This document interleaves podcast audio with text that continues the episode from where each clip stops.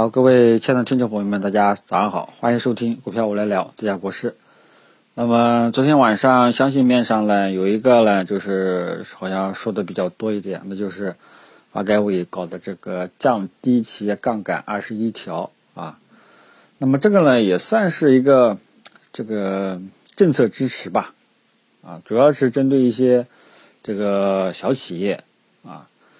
这个因为以前我跟大家讲过。啊，我记得我老早以前讲过，现在就是很多民营企业、私人企业，即便他这个有能力贷款，他也不会扩大经营生产的。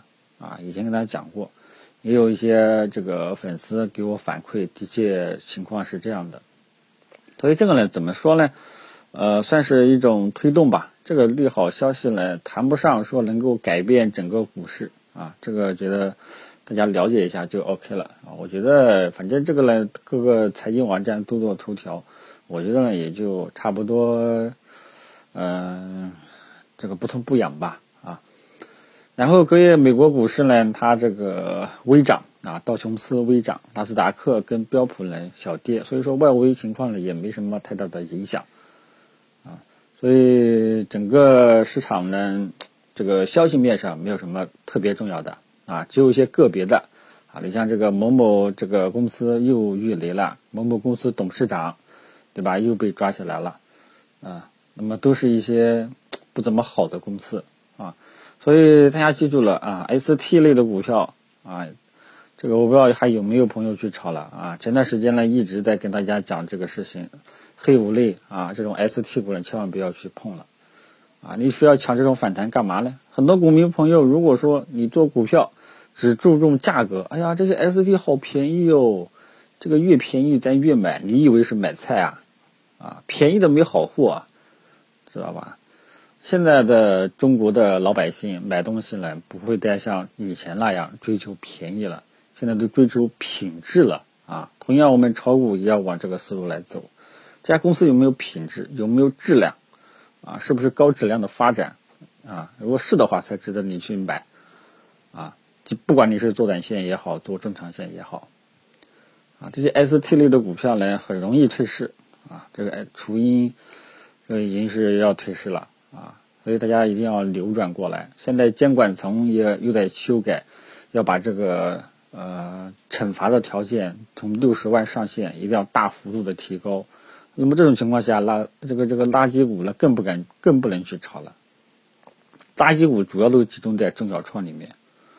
冷门的一些题材板块啊，环保园林这里面很多都有雷啊，所以这个呢就是大家一定要记住了啊，一定要买有品质性的公司，好吧？业绩增长的，你真不行你去看一下 F 十倍，每只股票一个 F 十，看它的净利润增长率，还有它的净这个净资产收益率，净资产收益率是不是在百分之十五以上啊？这个每年的这个净。净利润增长率是不是都保持在正的以上啊？对吧？这个你起码你都会看的，好吧？这就简单提一下。然后就是技术面上呢，咱们大盘呢不排除今天很有可能会变盘。前几天呢，这个一直是弱势、小幅度式的反弹，但是昨天来了一个缩量的十字星。那么这种情况下，我们往往认为是反弹乏力的表现。同时，昨天的这个位置呢，也是到了前期的这个高点了，对吧？现在各个各个大盘指数都到了前期的前期，不也又出现了一波反弹嘛，对吧？然后这两天呢，最近呢又反弹了，那么现在反弹呢，已经到了前期的这个高点了啊，这个成交量又缩了，收盘现在又是很小的十字星，那么不排除今天会变盘，大家一定要注意一下，好吧？如果说变盘了，这个。短期的方向，到时候再看看能不能出来。我以前跟大家讲过啊，这个判断，呃，出方向，短期可能要出方向，并不是什么重要的事情。最重要的事情就是什么？这个方向出来了之后，能不能具有持续性啊？后市怎么操作？比方说这个券商，对吧？三角形整理出来了，很多人都以为三角形整理接近尾声了，这个立马就会出方向，但实际情况呢，不，并不是一定的。啊，那么这个券商呢，这个昨天低开低走，收了一个带下影线的这样一个阴线啊。那么这种情况下呢，只能说这个短期弱势特征走出来了。之前呢，你还说它是一个震荡整理，现在呢偏弱啊，现在有点偏弱。现在呢，基本上就看前期的低点能不能获得支撑了啊，这个是券商。那么大盘呢，像当前呢也处在一个比较这个尴尬的位置，不排除今天会变盘，大家到时候注意一下啊。但是呢，不管怎么说，这个今天大概率会平开啊。那么然后在这这个低这个平开之后呢，首先先关注一下五日均线啊，看一下五日均线能不能破。五日均线不破啊，那么这个市场情绪呢应该没什么大的问题。但是呢，要是破了五日均线，这个后市呢不确定性就会增加，你到时候就要另外再看了，好吧？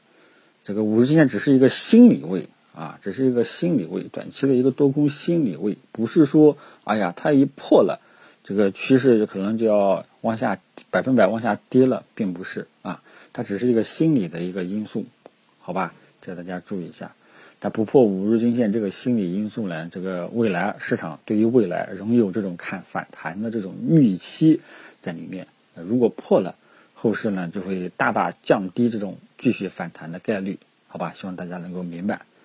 好，那这个基本上重点都说完了。这个操作上呢，怎么说呢？这个除了蓝筹白马，现在呢大家可以自己搞一搞之外呢，像这个科技股涨得太凶了。我觉得还是建议大家这个就不要去追涨了，啊，这个还是等大盘有明显的、明朗的这个进攻特征了，咱们再看看，这样呢相对来说比较保险一点。这个同样啊，如果说你想去做，记住先看大盘能不能测试五日均线获得支撑啊。如果说获得了明显的这个支撑啊，有明显的这个资金进场啊。你这个到时候可以看看能不能去买一点啊？这个如果说没有的话呢，还是谨慎。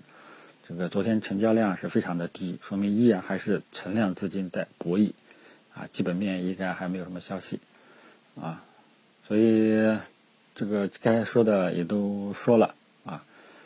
然后就等消息面上吧。消息面上，这里呢也提一下啊。消息面上呢，大家都知道关注哪几个消息了。